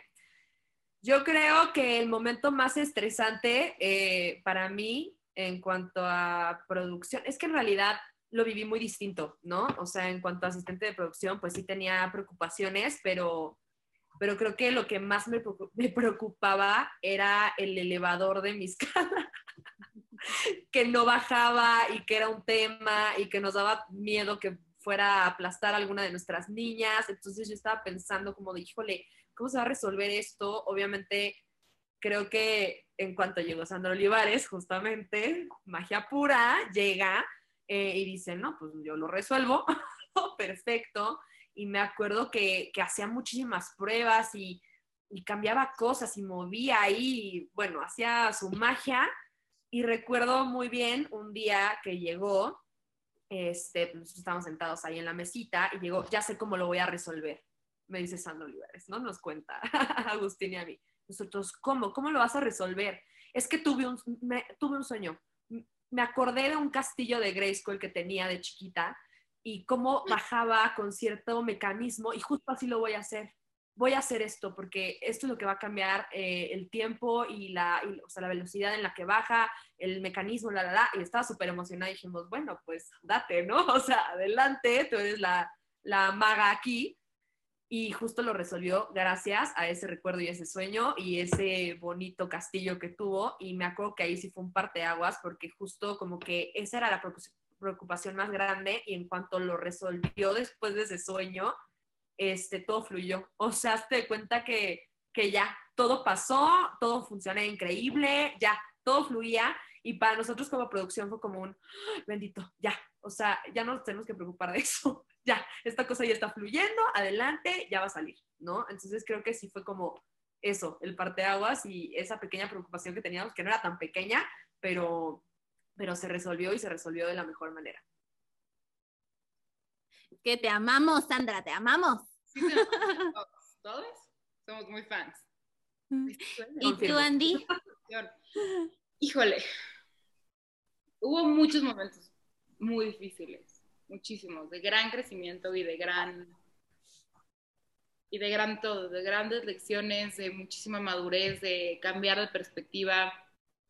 Hubo en específico creo que tres, cuatro momentos como muy personales, uno sucedió durante ensayos, dos sucedieron durante ensayos y creo que uno en el que casi todos los creativos podríamos coincidir, que fue justo el momento antes de que, cuando se tomó la decisión de que tenían que entrar Agustín, Sandra y Fer, fue una junta que tuvimos ahí en el teatro, eh, que fue una junta muy caótica, donde se tuvieron que tomar decisiones muy fuertes y muy serias en pro del proyecto, en donde nunca se me va a olvidar que estábamos afuera Pablo, Miguel, Quechu y yo, eh, platicando antes de entrar a esta junta y que literalmente nos volteamos a ver los cuatro y les dije, en- teníamos esta canción en, en el musical cuando terminaba el, primer acto, que Chamoy les cantaba y les decía a todos, eh, y juntos sumar, los miedos restar y nada nos dividirá.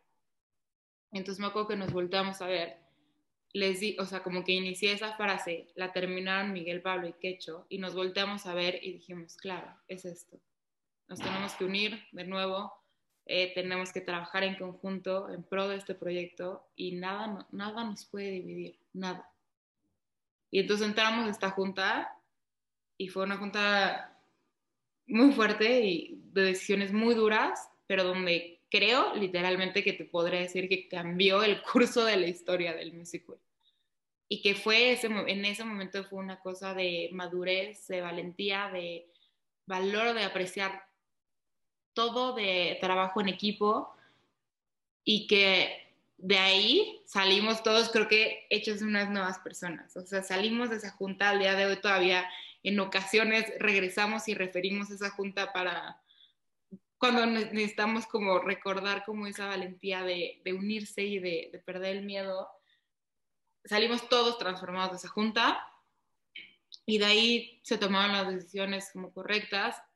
Al siguiente día entró Agustín, al siguiente día entró Fer, al siguiente día entró Sandra, al siguiente entró Lisette, así, todo como, todo como magia. Y creo que a veces, eso también es una de las lecciones en el teatro y en la vida, creo. A veces esas decisiones que nos cuestan tanto trabajo tomar y que parece que duelen un montón y que son las que no queremos enfrentar, son exactamente las decisiones que tenemos que tomar en esta vida para crecer y para que todo salga de la mejor manera.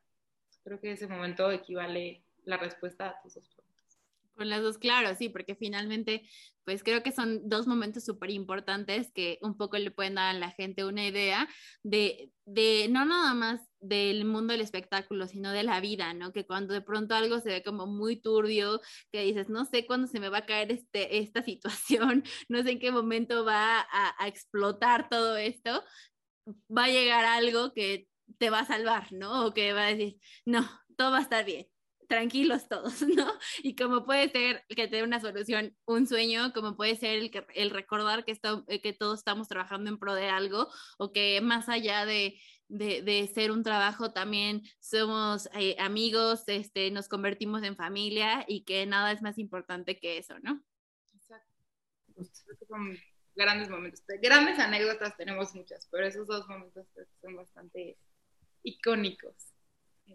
Sí, y que al final fue lo que hizo este proyecto tan maravilloso y que finalmente pues hizo eh, tantos buenos lazos como los que usted, ustedes tienen, ¿no? Actualmente también. Sí, es súper bonito pensar, pensar que, o sea, Fer y yo somos inseparables. O sea, creo que desde ahí no nos hemos vuelto a soltar. Pero es súper bonito cuando nos reencontramos o cuando organizamos la cena de Navidad. Tenemos un grupo que es Exalumnos Destroyer y neta nos vemos cada vez que podemos ahorita que la mayoría de nosotros regresamos al teatro, hace súper bonito que nos apoyamos entre nosotros. Hemos ido a ver previos de, de nuestros amigos, han estado con nosotros en todos estos procesos y es súper, súper padre la familia que se hizo. Creo que no todos los proyectos te dejan eso. Y en específico el Musical dejó una familia, o sea, que al día de hoy literal seguimos siendo amigos, nos seguimos viendo, nos seguimos apoyando, nos seguimos escribiendo, seguimos planeando una cena de Navidad que ojalá suceda. Por favor. Por favor. Y, y nada, creo que además de todo lo bueno que nos dejó, además nos dejó una familia extraordinaria.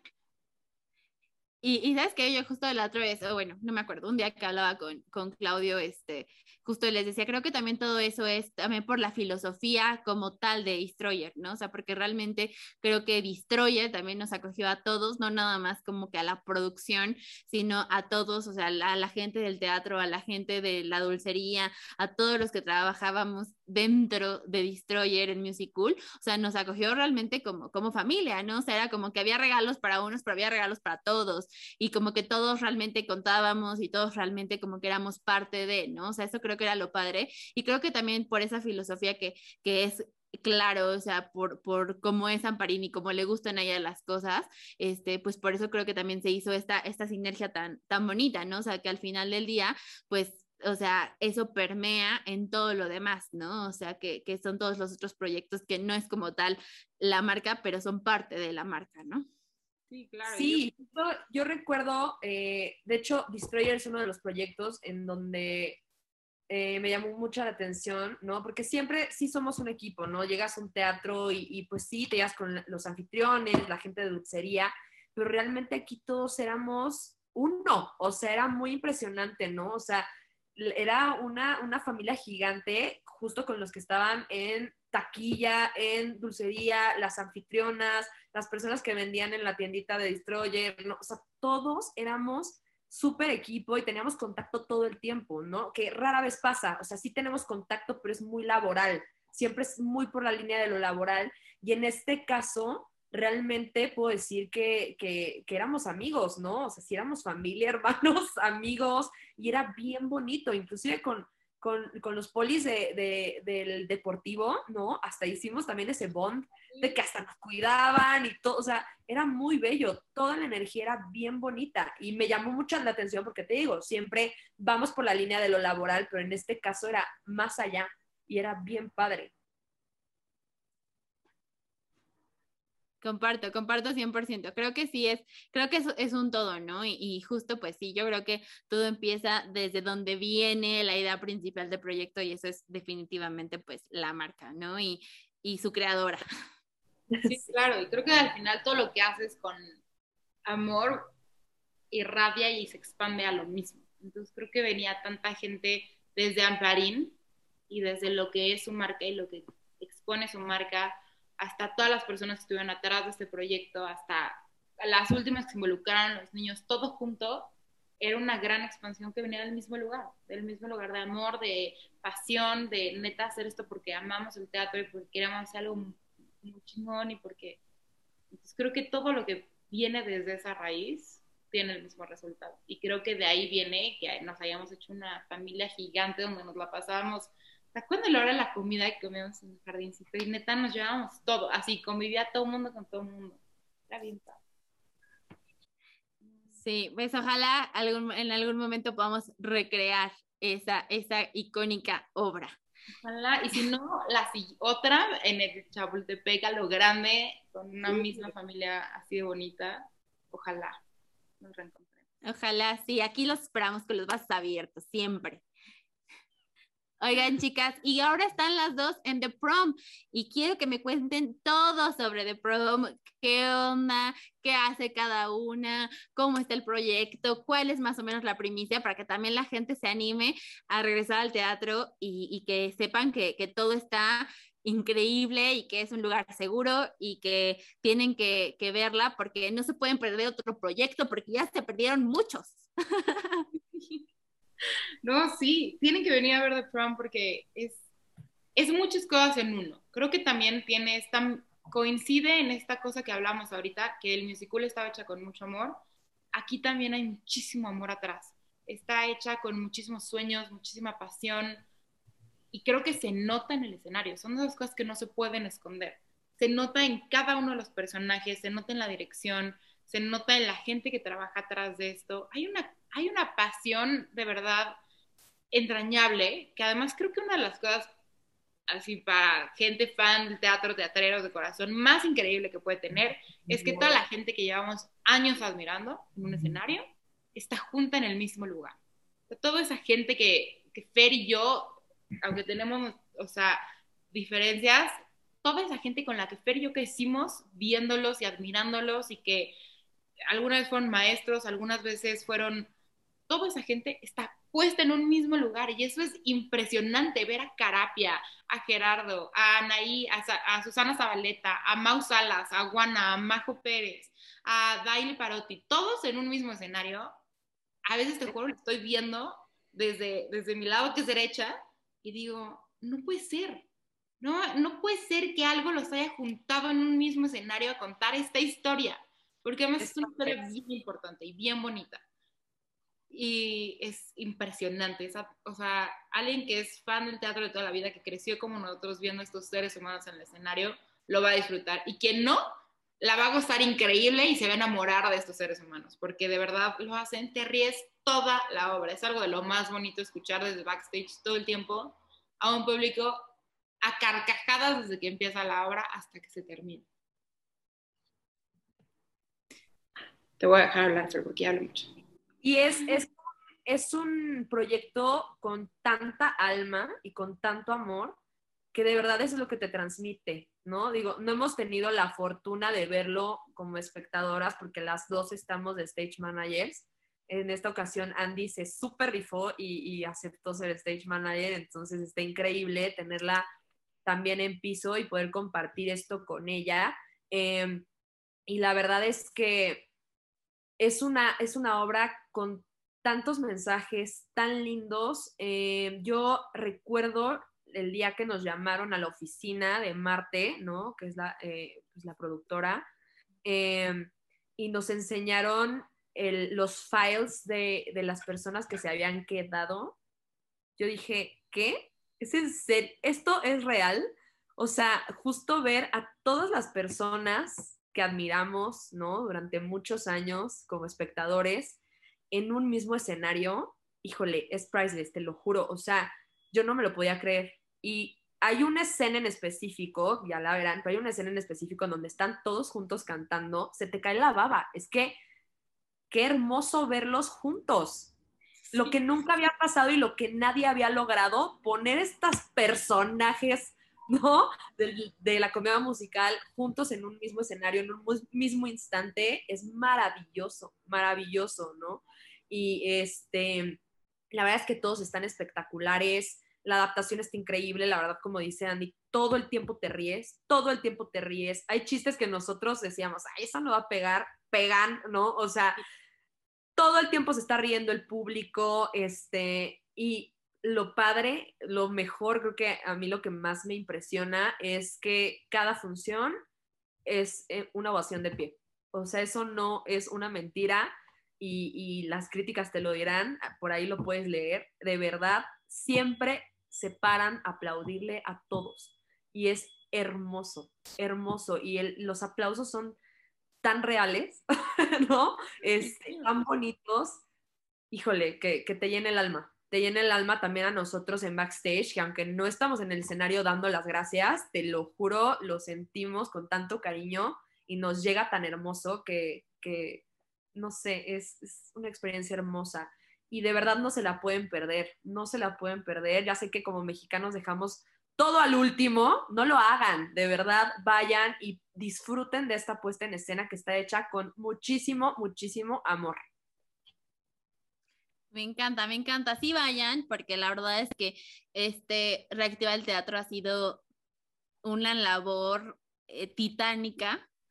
Eh, todo el teatro que se está haciendo allá afuera está hecho con la más alta calidad y están todos siguiendo las medidas sanitarias para ofrecer espacios seguros y creo que, que, no hay mejor forma de retribuir todo este esfuerzo que apoyando, ¿no? O sea, sabemos que a veces eh, las producciones no son eh, tan, tan baratas o tan accesibles, pero siempre hay descuentos, siempre hay promociones, siempre hay así como que, este, que los jueves de dos por uno, digo, no sé ahorita ellos qué promociones tengan, pero finalmente siempre hay como que forma de decir, ah, bueno, ¿no? O sea, igual y esta sí la puedo agarrar o hay meses sin intereses, no sé, ¿no? Pero intentemos apoyar, intentemos estar ahí lo más, lo más que, que sea posible para, para cada quien.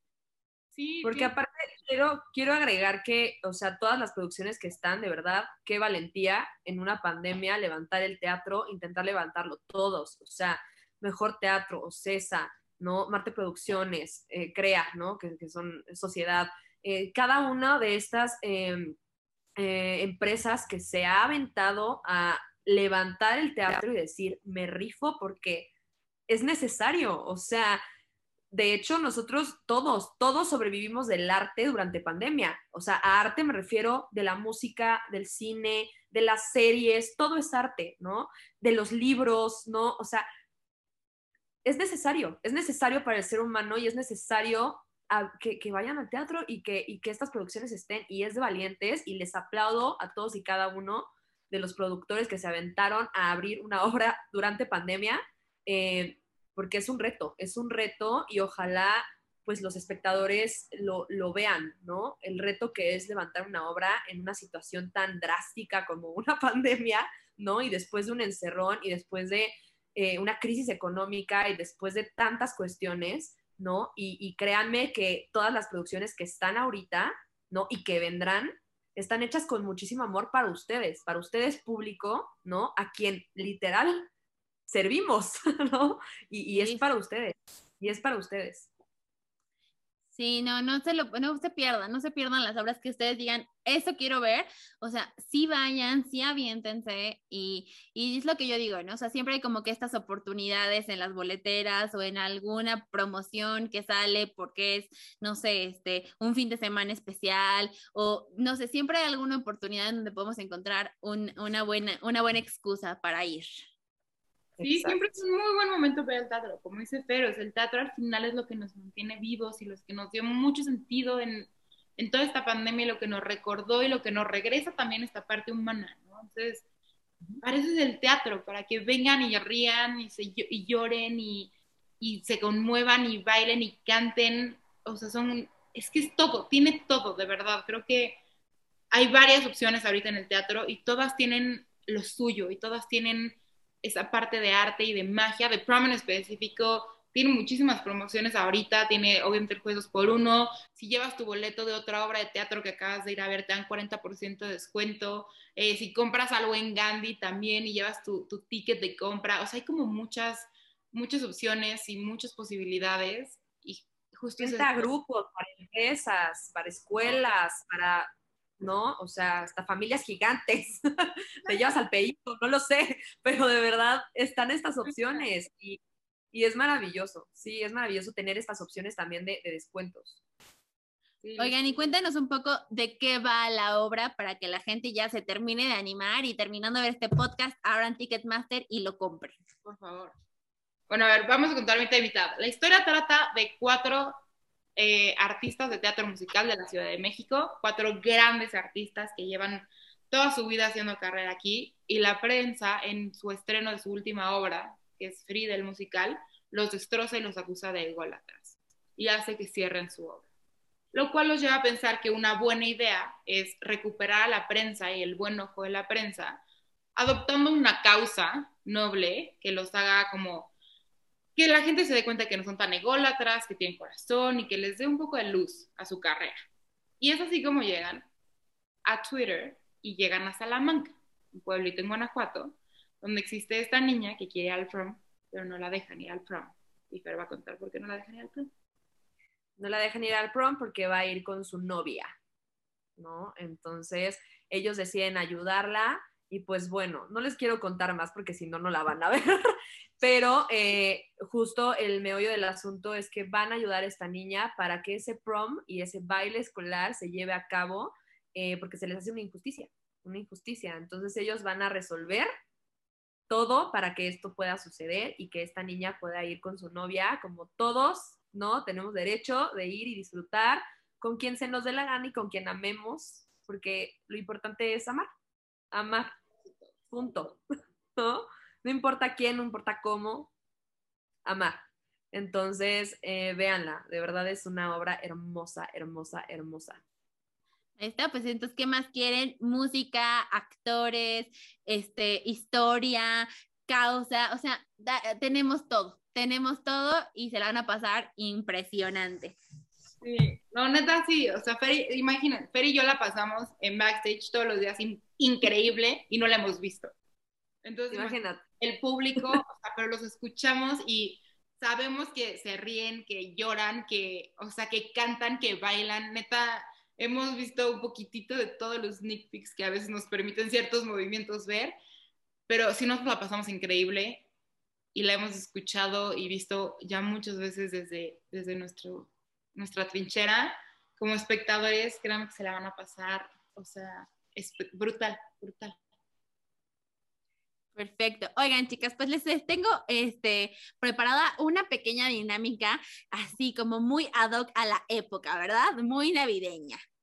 Este, esto se divide en tres partes, pero el primero es un karaoke musical, aquí no es de puntos ni nada, pero en el primer, el primero es karaoke musical de, de canciones muy mexicanas que seguro ustedes cantaban en alguna pastorela, en algún recital de la escuela. Y bueno, pues yo voy a empezar con una parte y ustedes pueden seguir la canción. ¿Están listas? Ok. No, no sé qué tan lista estoy porque se me olvidan las canciones, pero vemos. ok, ok. A ver, a ver si se la saben. Esto empieza así. Otro año que queda atrás, mil momentos que recordar. ¿Qué más? Ay, Dios. Año, na, na, na, na. Muy bien, muy bien. Sí. ok. Vamos. Vamos con la siguiente. Este, noche de paz, noche de amor. Todo, todo suena alrededor, todo brilla. Duerme. Todo duerme alrededor. duerme. Chica. Yo todo brilla. Momento, okay. ya se me fue la Yo también voy a aprenderme. Todo brilla. No, todo duerme. Eso, todo duerme. No importa, no importa. Ahorita a ver si en la siguiente nos reivindicamos. Ok. O sea, chica, aparte soy súper grinch para Navidad. Pero bueno, vemos. Estoy pudiendo. A ver, la siguiente es con mi burrito. Sabanero. Sabanero. Voy, ¿No? voy, a, voy a Belén, voy a Belén. Mi voy camino a Belén. Si me ven. Si me ven, mi burrito. Camino a Belén. Ver, ¿qué, ¿qué está pasando? Ver, mañana, vamos a escuchar toda la semana villancicos. Camino de casa. Me hubieras pasado la playlist para prepararme. otra, otra. A ver. Quiero otro punto. Era Rodolfo un reno. Que tenía, que tenía la nariz roja como un lucero. Singular. Exacto, sí. Venga, la, la, última es Ande, ande, ande, la Mari. Ande, ande, ande, que las Ande, ande. Yay, muy bien. A ver, el siguiente es películas les voy a dar este, la sinopsis de alguna película y me dicen qué película navideña es, ¿ok? Ok. Ok, la primera es un ser irreverente que vive acompañado de su perro está harto de los festejos navideños de sus vecinos y decide robar la Navidad. El Grinch. El Grinch. Sí. Como yo. Bien. La siguiente es, un niño de 8 años pasa la Navidad solo en casa gracias al deseo de deshacerse de su familia. Mi ¡Mi angelito. Sí.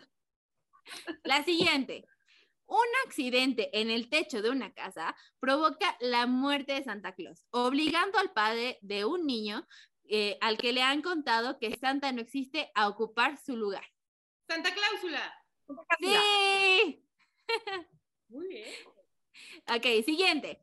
Un hombre miserable y amargado es advertido ante la llegada de tres fantasmas que lo harán reflexionar y cambiar su actitud ante la Navidad. Ay, la de Scrooge, pero no sé. sí. La de Scrooge, pero no sé cómo se llama. Sí, el fantasma de Scrooge. Ah, el Ah. Ok, la última. El amo de Halloween conoce la Navidad y decide mejorarla a su estilo macabro. The Night Before A Christmas. Nightmare Before Christmas. Sí. Bien. Bravo. Y la última dinámica navideña es la carta a Santa. Nos van a contar si ustedes este año le hicieran su carta a Santa, ¿qué le pedirían? Ay. ¿Qué le- ¿Sabes qué? Yo sí tengo un gran... Le pediría viajar. Le pediría muchos viajes. Ajá, muchísimos viajes. Eso, eso sería mi... el- y, y que y teatro todo el siguiente año. Que, que no me saque el teatro, que me regrese al teatro todas las veces. Esa sería mi carta- mi carta a Santa Claus. ¿Y tu carta a Santa Claus, Fer? Yo le pediría salud para mi primo. Eh, voy a llorar. Em, perdón. Mm, le pediría mucho trabajo el próximo año, mucho en teatro, obvio, y muchas obras, que ningún em, colega de teatro pare de trabajar, ¿no? que todos estemos en producciones sin parar. Y yo creo que viajar, pero sin prueba COVID, por favor. Sufro. Sufro. Sin prueba COVID. Muy bien, pues ojalá Santa nos cumpla estos deseos que están pidiendo y que sea una, unas muy bonitas fiestas para ustedes y para sus familias. Ay, para ti también, Angie. Muchísimas Gracias. gracias. Oigan, eh, tenemos una sección. Una sección que se llama Historias enteatradas. Ok. ¿De qué se trata esto? Mi invitado anterior me dejó una historia que ustedes qui- que quiere que ustedes cuenten y ya después de que la cuenten me dice cada una qué historia quiere que cuente mi siguiente invitado. Ok. Esta historia es ¿quién ha sido el modelo de inspiración más grande para ustedes que las ha movido y cómo esta persona ha afectado en lo, en, en lo que hacen en su día a día? ¿Quién empieza? Ok. Andy, vas. Perra. Este. mm, ¿Quién ha sido mi modelo de inspiración? ¿Cercano o como en.? El que nos quieras contar, el que nos quieras contar. Híjole, creo que he tenido varios a lo largo de, de la vida. Creo que la vida me ha dado muchísimos maestros de muchas formas y de muchos sentidos. Y creo que he tenido la fortuna de que sean grandes maestros como especializados en lo que, en lo que me toca aprender en ese momento.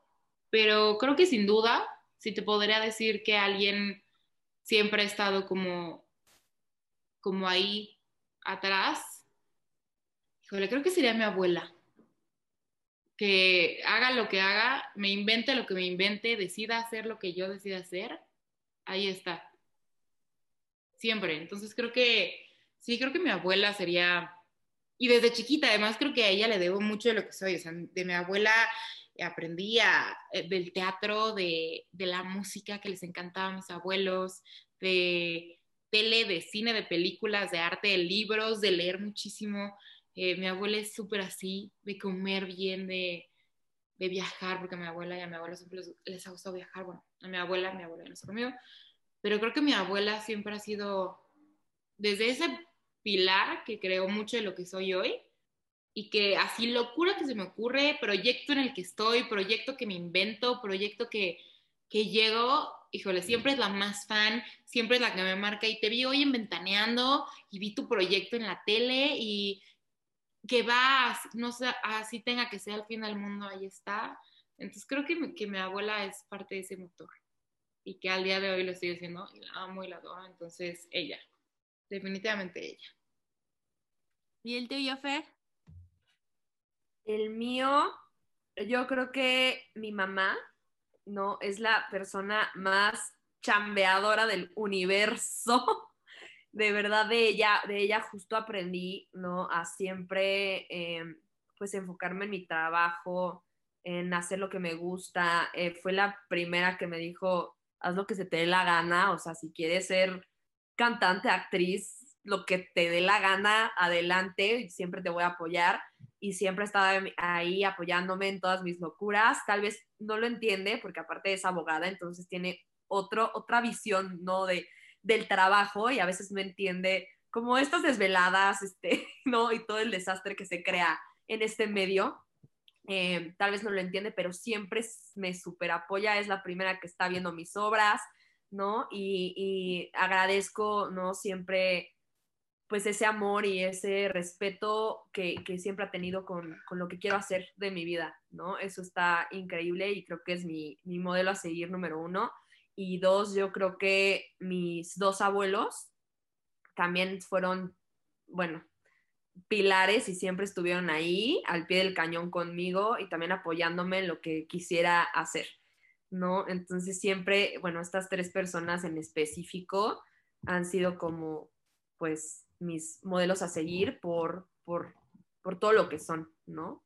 En mi vida y, y, por todo lo que me apoyaron, me apoyan y me siguen apoyando, estén o no estén en este plano. Yo siento todavía ese apoyo y es muy, muy, muy bello. Me encanta, muchas gracias por compartir esto con nosotros. ¿Y qué les gustaría que nos contara nuestro siguiente invitado? Mm, interesante. ¿Qué le preguntaremos? Eh, um, que nos cuente. Ah, qué difícil.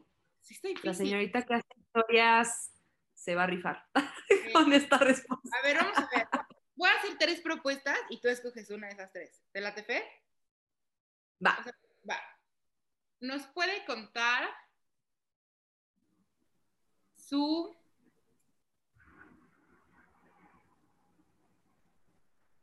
una anécdota súper chistosa que le haya pasado en el teatro. Súper chistosa. Una anécdota en donde haya decidido así de que, güey, voy a renunciar y algo que lo haya regresado. Así, algo que lo haya hecho hacer conciencia de que no sé. Sí, ajá, pero es anécdota completa, o sea, sí, detalles y todo. Y Nombres, Nombres y todo. Y, y si no, que nos... que en tres canciones de tres musicales defina su historia de vida. Me encanta. Ay, qué fuerte, qué bonitas. Ay, creo Creo que me gusta la segunda, la de algo que lo haya hecho tirar la toalla, pero algo que lo haya hecho reflexionar okay. y volver así, con nombres, direcciones y diga si llevamos que le gusta de el vino mundo de ella. y que nos diga si llevamos botella de vino o bolsa y pala, cualquiera de las dos. Y que nos den un NDA para luego usar su historia en alguna serie o algo que hagamos, ¿no? Padrísimo. Pues ya van a tener que ver nuestro siguiente podcast para que se enteren de esa historia macabra y pues a ver a quién tenemos que ir a, a, este, a visitar.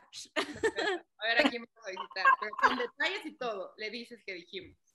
Muy bien. Muy Chicas, bien. pues ya estamos a punto de llegar al final de esta entrevista, pero quisiera antes de que eh, nos despidamos, que nos digan en dónde las encuentran, en dónde pueden ver sus proyectos, este, cómo las siguen, qué sigue para ustedes en este, en este mundo teatral. ¿O no? ¿O sí? Pues, o sí, mira, la, el futuro es incierto, pero muy prometedor. Eh, confío en que tendremos muchos proyectos, ¿no? Em, y largas temporadas juntas, porque aparte me encantaría seguir trabajando con, con Andy, mi hermana, mi mejor amiga. Este, y me pueden encontrar en Instagram como arroba fer.reina con i latina 16. Ahí estoy. Me pueden seguir, ahí pueden ver, siempre estoy poniendo cosas de, de teatro y demás. Y pues ahí, ahí estoy. Y a mí me pueden encontrar en Instagram como arroba andie con i guion bajo rocha. En su momento me pareció que el guion bajo era buena idea, una disculpa. Em, y proyectos, bueno, esperamos que esta sea una larga temporada y que vengan muchos otros proyectos. A la par estoy trabajando con Miguel, de hecho estamos escribiendo varios nuevos musicales, diferentes, de diferentes estilos, de diferentes géneros, eh, diferentes historias, cosas bien raras, cosas muy nuevas, cosas, no sé, está muy padre. Una de ellas, de hecho, la empezamos a escribir en pandemia, la teníamos planeada para que fuera una obra por Zoom. Al final decidimos, nos enamoramos tanto del proyecto que decidimos esperarnos a, a tener el tiempo correcto para hacerla más grande y, y, en un formato presencial por lo menos.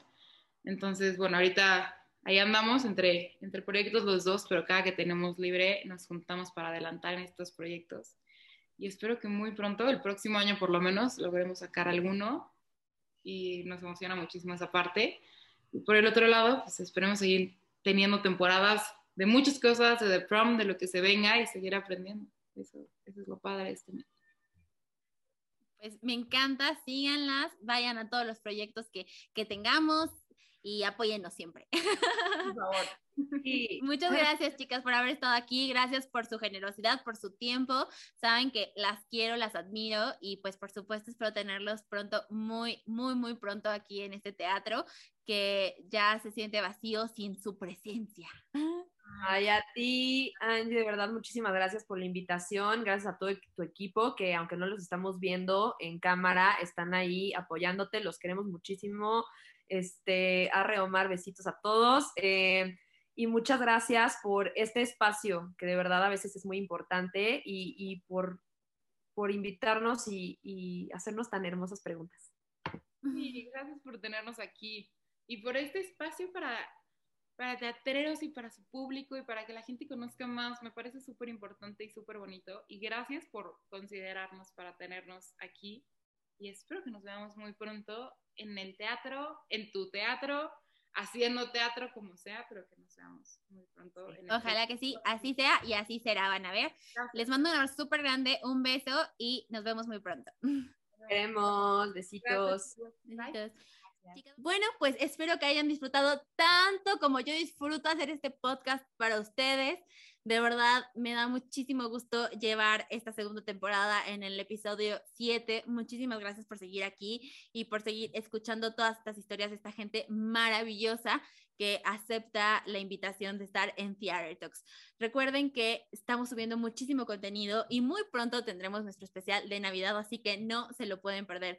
Síganos en YouTube como Centro Deportivo Chapultepec, en Instagram, Facebook, por supuesto, Spotify y Apple Podcast como Foro Cultural Chapultepec. Nos vemos pronto en el teatro.